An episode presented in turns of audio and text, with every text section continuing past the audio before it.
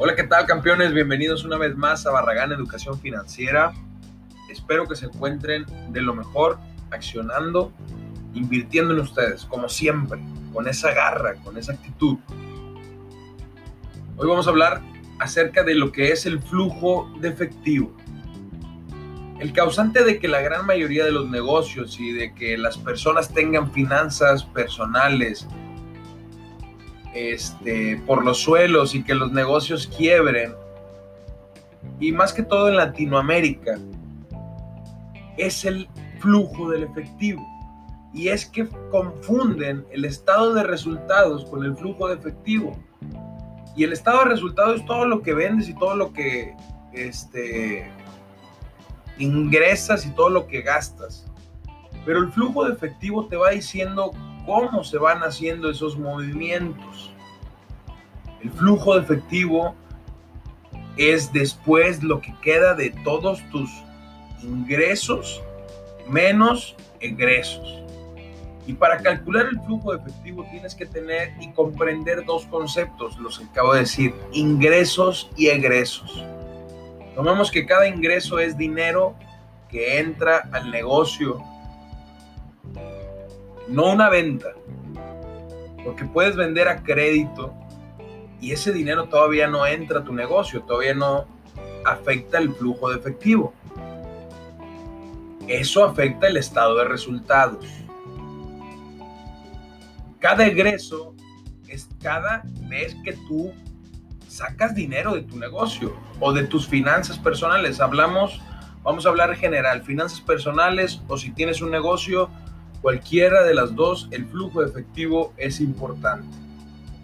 Y hay tres tipos de actividades que debes de tomar en cuenta para que tu negocio o tus finanzas personales tengan un flujo positivo, que es al final del día lo que se busca.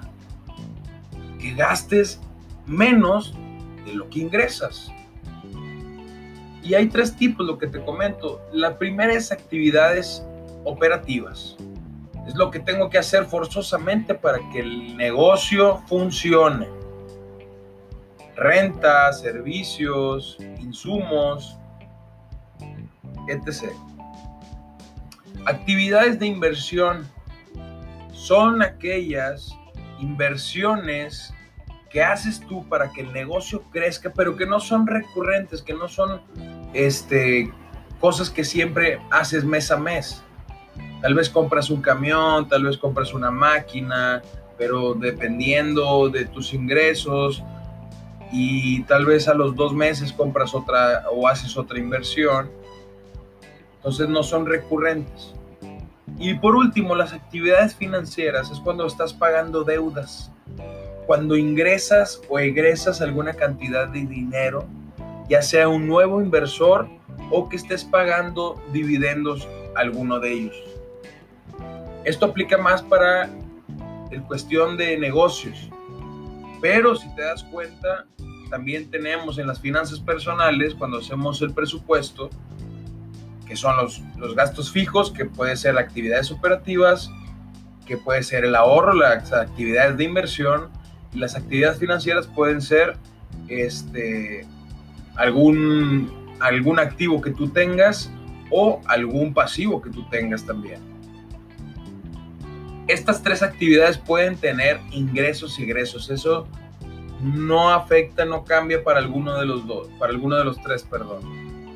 Todos tienen ingresos y egresos en cualquier punto. Y el flujo efectivo de tus finanzas personales o de tu negocio es simplemente lo que te decía, es una operación básica. Estás midiendo los ingresos contra los egresos. Ese es el flujo efectivo es el restante, es lo que queda. Buscas un flujo efectivo positivo. Si tu flujo es negativo, es porque gastas más de lo que ganas. Y si sigues así, tu negocio o tus finanzas personales van a ir por los suelos y van a, vas a quebrar, vas a quebrar. Haz este ejercicio, haz una lista, pon todo lo que ingresas y todo lo que gastas, todo, todo, me refiero a todo y vas a ver si tienes un número positivo, vas bien. Si no, si tienes un número negativo, empieza a cortar tijera, empieza a cortar. Empieza a cortar gastos inútiles, gastos hormiga. Este, empieza a mejorar tus costes de productos.